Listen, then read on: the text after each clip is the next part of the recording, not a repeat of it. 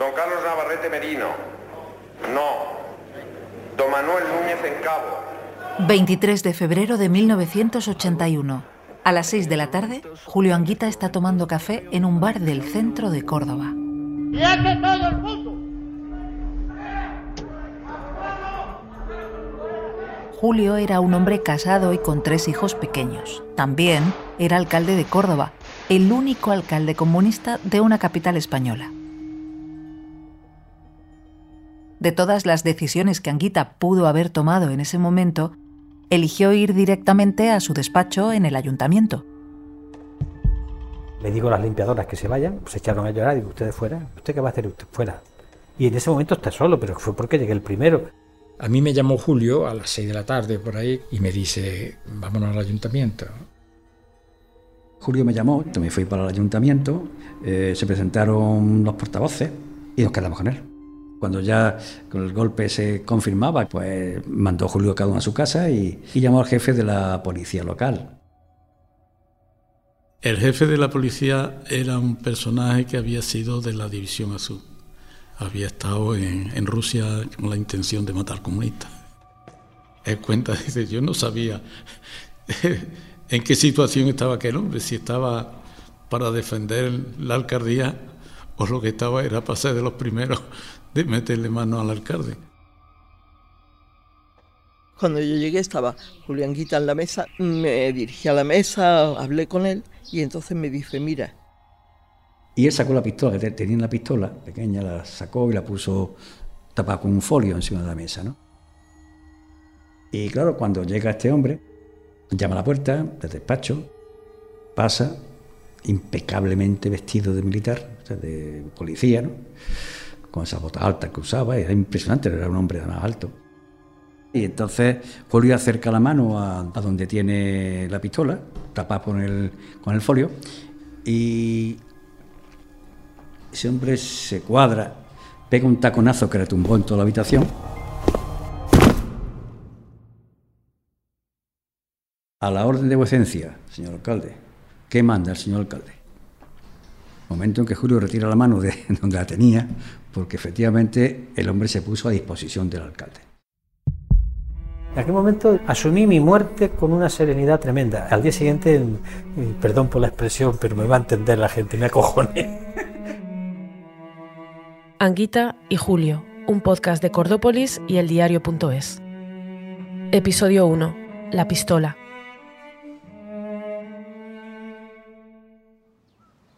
Hola, José María. Hola, Marta. ¿Qué crees que conoce la gente hoy sobre Julio Anguita?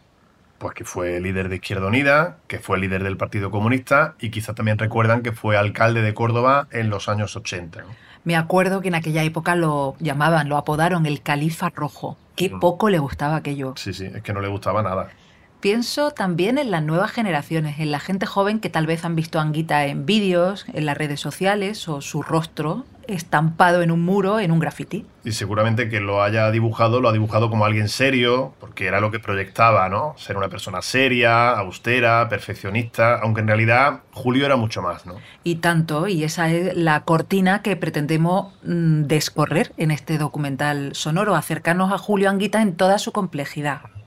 Lo hacemos gracias a la complicidad de la familia, que nos ha abierto el entorno más personal de Julio, y a un mosaico de voces que pretende hacer coral este documental.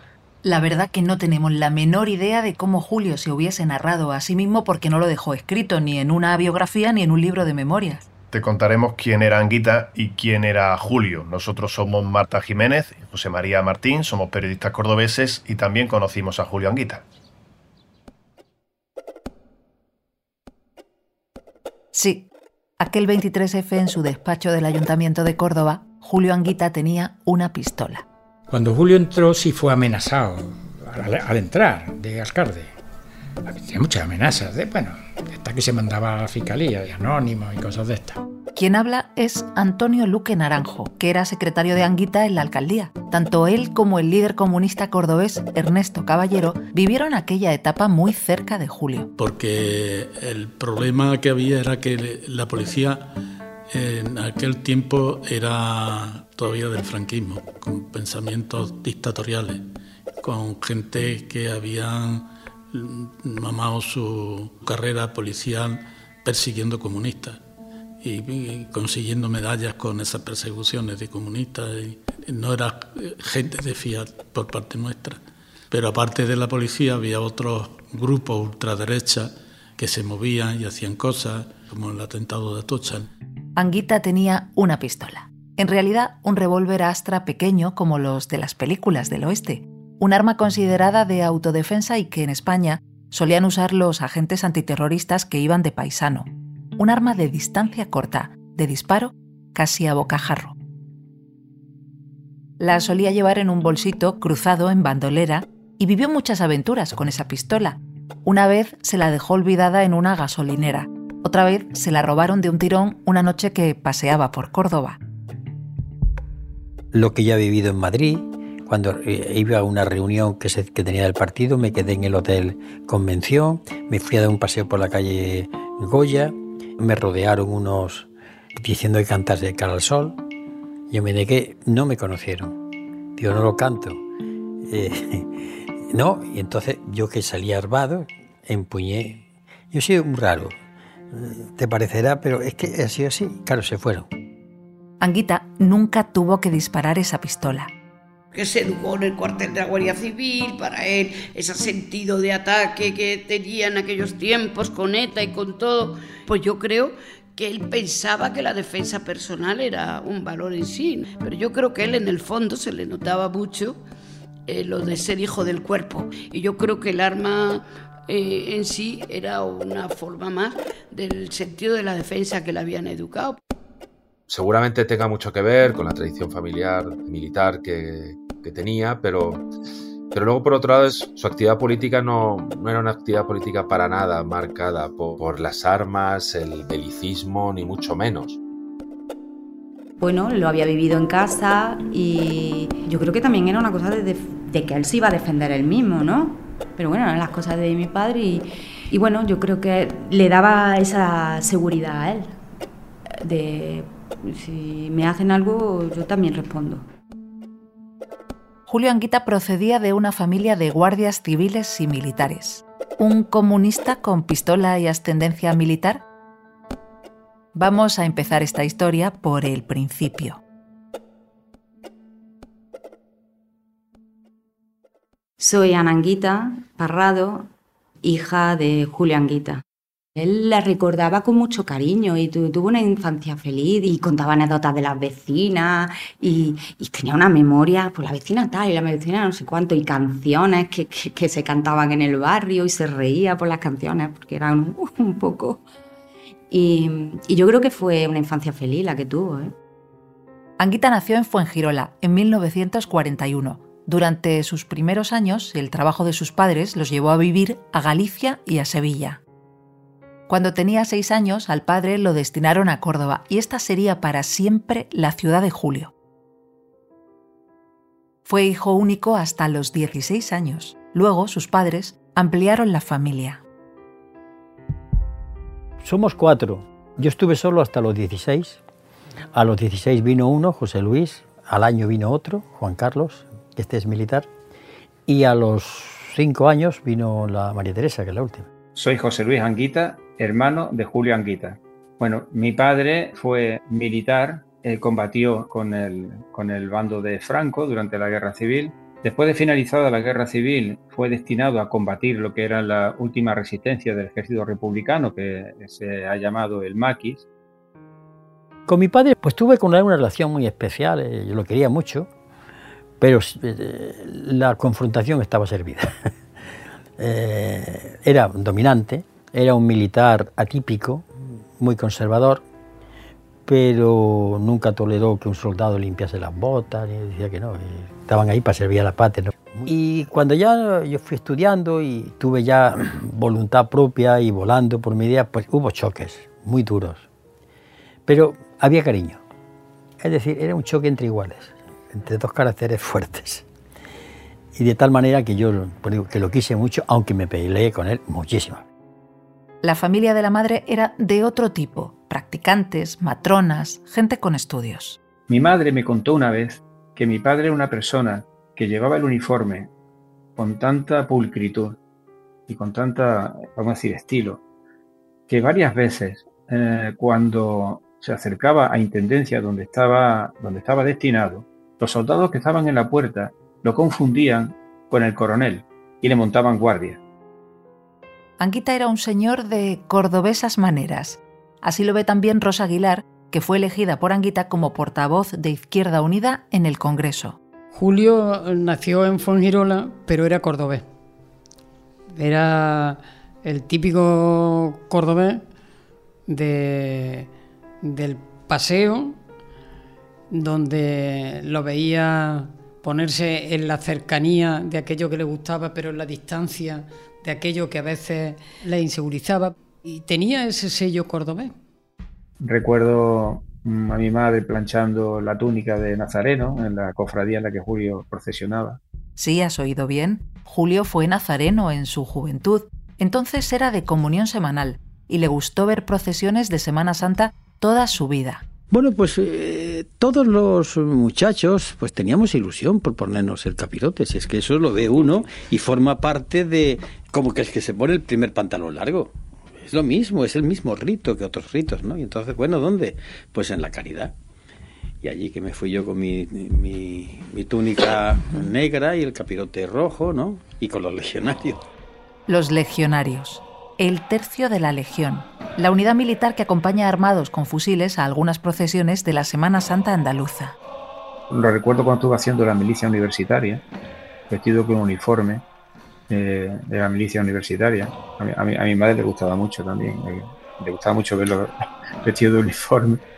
Estaba muy bien, hay que reconocer que estaba muy guapote, la verdad mi padre vislumbraba que el hijo, a pesar de lo brillante que era, pues eh, le había salido un poco rana, porque claro, era un poco contestatario con el régimen, ¿no?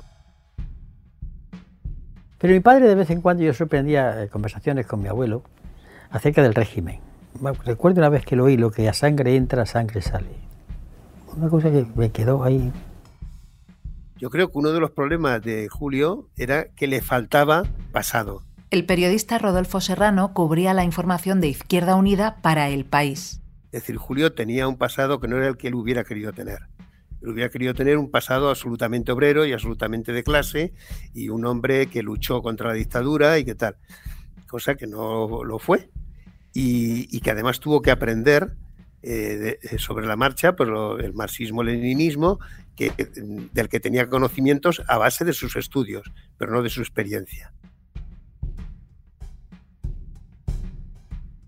Bueno, hay una cosa curiosa, que la casa en la que vivía mi padre, eh, bueno, en la que estuvo viviendo durante los últimos años de su vida junto a Agustina, era la misma casa en la que él de niño solía ir a, leer. Bueno, la misma, la misma no, era eh, la casa que había en el mismo solar. Él vivía en la casa de al lado y los vecinos pues le dejaban entrar en, su casa, en su biblioteca y bueno, pues él recordaba cómo podía coger todos los libros y, leer. Es verdad que él había sido durante muchos años eh, hijo único, pues uno de sus rasgos de personalidad, esa timidez, esa introversión, yo creo que la llenó mucho pues, leyendo y y, bueno, él lo comentaba, que era curioso que la misma casa que él de pequeño, de chico, iba a leer, pues que ha sido la última casa en la que él, en la que él ha vivido, allí en el barrio de la Magdalena.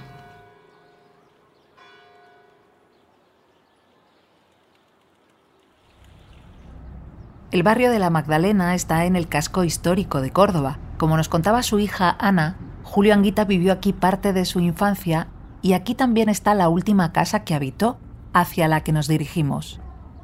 Desde su infancia y hasta que murió en mayo de 2020, Julio vivió en multitud de pisos en Córdoba, Sevilla y Madrid.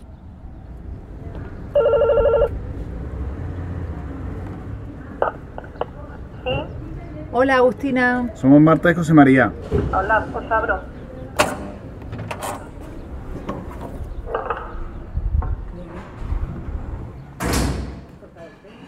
Hola, soy Agustina Martín, la mujer que compartió los últimos 16 años de vida de Julio. Pues estamos en el estudio biblioteca, que te puedo decir que es bueno, la habitación donde más horas ha pasado Julio en los últimos 16 años o 15 de su vida que, que hemos compartido aquí. Él tenía una memoria prodigiosa pero algunas cosas, claro, no sabían exactamente dónde estaban. Entonces dijo, quiero ubicar cerca, en las baldas más cercanas, el material que necesito, que entonces ya sí que va a ser, bueno, estaba entusiasmadísimo. Y él empezó pues con un simple documento de Word. Y yo dije, bueno, por lo menos aunque sea, aunque sea una tabla, ¿no? Para poder insertar filas y demás. Cuando descubrió aquello, una herramienta tan básica, bueno, se sintió tan feliz que no solamente fichó los libros que tenía previsto, unos cuantos, sino que fichó pues esta biblioteca entera que como veis, es ecología, alimentación, demografía, capitalismo, globalización, consecuencias, crisis alternativas, neoliberalismo, pensamiento débil. La globalización, astrofísica, física cuántica, ciencia e investigación, que eso le gustaba mucho, le gustaba hablar con Carmen, con su hija. Feminismo, va incorporando algunas cosas Soy Yayo Herrero, soy activista, ecologista y feminista. Para mí Julio fue maestro, amigo y una referencia absolutamente imprescindible, ¿no? La última vez que estuve en Córdoba, que era la primera vez que yo fui a casa de, de Julio y de Agustina, después de haber muerto Julio, hubo dos cosas que me emocionaron un montón, ¿no? La primera fue encontrar la gorra de Julio colgada en el perchero. Y la otra cosa que me emocionó enormemente fue entrar en el estudio y de repente vi que todos los libros eh, de feminismos, de ecología política y tal, que los tenía dispersos en la, biblioteca, los tenía todos colocados en un estante eh, y todos a la altura de los ojos, ¿no? Como que de repente me dio la sensación que todo lo que habíamos compartido, eh, pues se había recolocado, como que la propia biblioteca era un poco el, el- el- cómo había reordenado su propio pensamiento y lo que habíamos compartido era importante para él y lo había colocado en un lugar pues visible, accesible, ¿no? Y, y eso, mm, o sea, simbólicamente me emocionó mogollón, ¿no? Un mes antes de morir, en pleno confinamiento por la pandemia, Julio charlaba sobre su biblioteca en el programa Carne Cruda. Bueno, mire, yo ahora mismo me salva, me salva que estoy con una biblioteca que tengo muy grande y, y estoy fichando revistas y libros y arreglándolas y artículos y documentos. Pero a esta hora yo estaría ahora mismo en la Plaza de la Correra de Córdoba jugando al dominó con unos amigos míos, después tomando una copa de vino con amigos y con mi mujer y, y bueno, y dan- dando un paseo. Echo de menos la calle, sobre todo fíjese, estamos a 14 de abril en Córdoba. Hay un sol extraordinario. La primavera cordobesa como la andaluza es extraordinaria. Y estoy aquí, solamente veo la calle a través de una celosía, como si estuviese en un convento. Pero bueno, ¿qué vamos a hacer? lamentablemente, es que acababa de terminar de fichar toda la biblioteca, todo el material de la biblioteca, pero incluso revistas, ¿eh? artículo por artículo. Mm, Estaba entusiasmadísimo con un montón de proyectos eh, y demás en la cabeza y fue, pero pocos días antes, vamos, de, de ingresar y de, y de fallecer. He leído con avidez, porque una de mis características que a veces me da problemas es que quiero saberlo todo. Y, y- eso es, en el fondo siempre está ese problema, está reflejado en la Biblia, ¿no? Conocerás el bien y el mal. Quizás si yo fuese creyente diría que mi pecado es la soberbia, quiero conocerlo todo. Julio era un hombre de rutinas. Durante los últimos años de su vida empezaba su día yendo a nadar a una piscina en el centro histórico de Córdoba.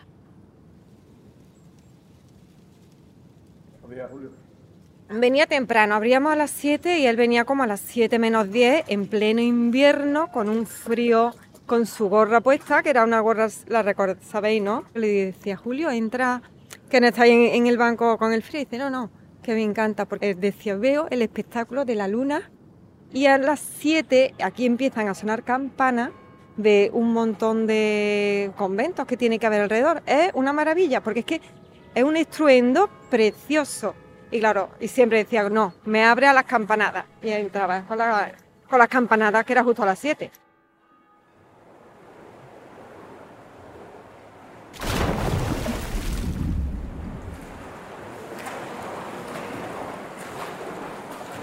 ¿Qué hay detrás de tanto canto al mercado? ¿Qué va a ser? De nuestros hijos, de nuestros nietos. Entonces van a trabajar. ¿Qué hay detrás de tanto canto a la competitividad? ¿A dónde vamos? ¿Ustedes se han dado cuenta de que todavía estamos hablando de muchas cosas y todavía no ha habido un discurso político que diga usted qué va a ser de mi país dentro de 30 años?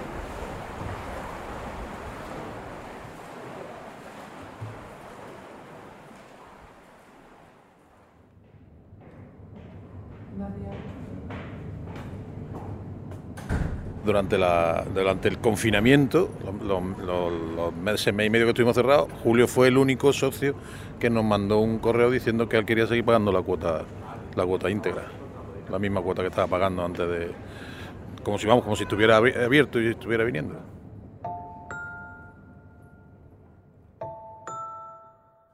El hombre sabe al fin que está solo en la inmensidad indiferente del universo de donde ha emergido por azar. Igual que su destino, su deber no está escrito en ninguna parte. Puede escoger entre el reino y las tinieblas. El libro del que proviene esta cita se titula El azar y la necesidad. Lo publicó el bioquímico Premio Nobel Jacques Monod en 1970. Fue uno de los libros de cabecera de Anguita. El reino de Julio estaba en los detalles, en las pequeñas cosas de la vida cotidiana como esa decisión de seguir pagando la cuota de la piscina, que hablaba muy bien de su coherencia entre lo que decía y lo que hacía, o como este otro gesto que recuerda su amiga Yayo Herrero. Estábamos un día en Córdoba y vamos a salir a cenar fuera. Y entonces era tarde y era un sábado. Y dice Julio, dice, es posible que no haya mesa, ¿no?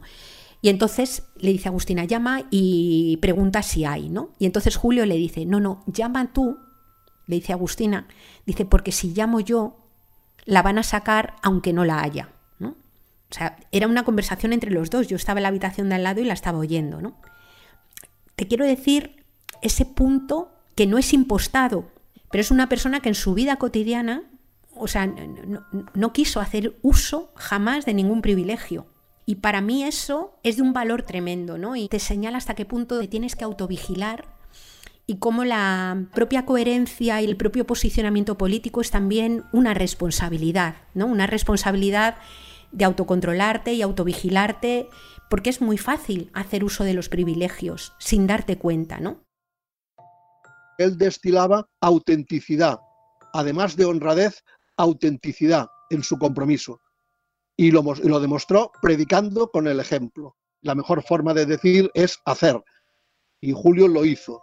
Por eso puede ser también una figura un poco singular y exótica en los tiempos que corren. Y Julio entró en política por convicción y salió de la dirección de Izquierda Unida y siguió haciendo política como ciudadano de a pie. Lo que dice su compañero en la dirección de Izquierda Unida, Víctor Ríos, sobre la ética de Julio, tiene una relación directa con la utopía, un concepto en el que Anguita creía firmemente. Para él, ser un utópico no era ser un iluso, un soñador, sino una herramienta para imaginar un futuro mejor. Yo tengo de entrada que decir que sin utopía no hay izquierda. Una utopía no es una quimera, ¿de acuerdo? Una utopía sí que es una meta, un horizonte hacia que uno tiene que dirigir sus pasos. La quimera es una absoluta locura porque es inalcanzable, pero la utopía no. Él es Manuel Bermúdez, profesor de filosofía de la Universidad de Córdoba. Es que conceptualmente la utopía es posible. Nosotros vimos una utopía respecto al pensador del siglo XVIII. ¿Quién iba a creer en el siglo XIX, por ejemplo, el siglo XVIII, que los domingos eran un día de descanso o que iba a tener también eh, una jornada de 40 horas o de 35 horas? ¿Quién iba a creer que los salarios de hombres y mujeres deberían estar igualados? eso eran utopías del pasado que se hicieron realidad en el presente. Pero, ¿cómo era Julio Anguita? Así lo recuerda Andrés Gil, subdirector del diario.es, que conoció a Anguita y lo entrevistó en varias ocasiones. De Anguita siempre se tiene el recuerdo de parecer un señor serio, adusto, que, los mítines, en lugar de buscar la emoción de la militancia, lo que parecía es como que te estaba riñendo. Iba siempre serio, eh, con su traje, con su corbata. Sin embargo, Seguramente aquella imagen no era tampoco su ser real. Soy Iñaki Gabilondo, fui director del programa Hoy por Hoy durante muchos años y prácticamente me tocó observar desde bastante cerca toda la peripecia política pública nacional de Julián Guita. Lo recuerdo como una especie de aguerrotipo de tiempos anteriores, o sea, como si el viejo parlamentarismo español, el más noble parlamentarismo español y el pensamiento progresista más, más, más macizo de la vieja, masonería, el viejo pensamiento ultra abierto del pensamiento libertario, las corrientes que venían más frescas del pasado, hubieran dejado un delegado en el, en el parlamentarismo presente, ¿no? Y hubiera ahí un, ser de, de otro tiempo que venía con los valores de siempre. Yo creo que es, uno de los políticos que está siendo recordado con más respeto por parte de toda la clase política por razones de pura talla. Talla personal, profesional, humana y ética. ¿no? Anguita fue el hombre de los tres siglos. Vivió en el siglo XX, pero como dice Iñaki, parecía haber llegado del siglo XIX. En el siglo XXI, su imagen, sus ideas y su voz siguen trepando por el universo digital. Por toda su biografía y por las huellas que ha dejado, viajaremos en este documental. Entonces, es que Julio vivía, de verdad es que vivía para, para, para, la política en eso, en el sentido amplio, o sea, para realmente cambiar la sociedad, porque él decía que no le daba la gana de aceptar el mundo como estaba porque no le convencía y no le daba la gana de, claudicar. O sea, que él me decía, Agus, si es que, mm, es que mm, porque a veces me decía, bueno, ya eh, cuando tenga tantos años o en tal año lo dejo. Y lógicamente yo sabía que no. Lo que yo pretendía es que no fuese a lo mejor a 50.000 viajes a repetir la misma... ¿Por qué, ¿Por qué tienes que ir a dar esta conferencia aquí si la has dado?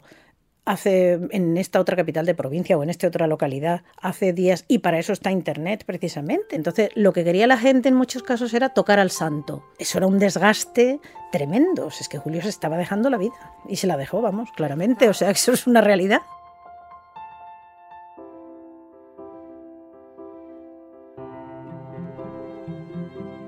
Anguita y Julio es un podcast de Cordópolis y el diario.es con el apoyo de Podimo, el Ayuntamiento de Córdoba y el Área de Memoria Democrática de la Diputación de Córdoba. Has escuchado la voz de Julio Anguita en cortes de los archivos del Partido Comunista, la Fundación Cajasol, el Archivo Municipal de Córdoba y el programa Carne Cruda. También en fragmentos de las conversaciones que Julio Anguita mantuvo con el historiador Juan Andrade para el libro Atraco a la Memoria, editado por Acal. Nuestro agradecimiento a Rocío Hermosín y José Luis González, del Gimnasio Hidrosport de Córdoba. Los guiones los firman Marta Jiménez y José María Martín. Fernando Vacas ha sido el autor de las músicas originales de este podcast. El montaje y el diseño de sonido es de Idea Sonora.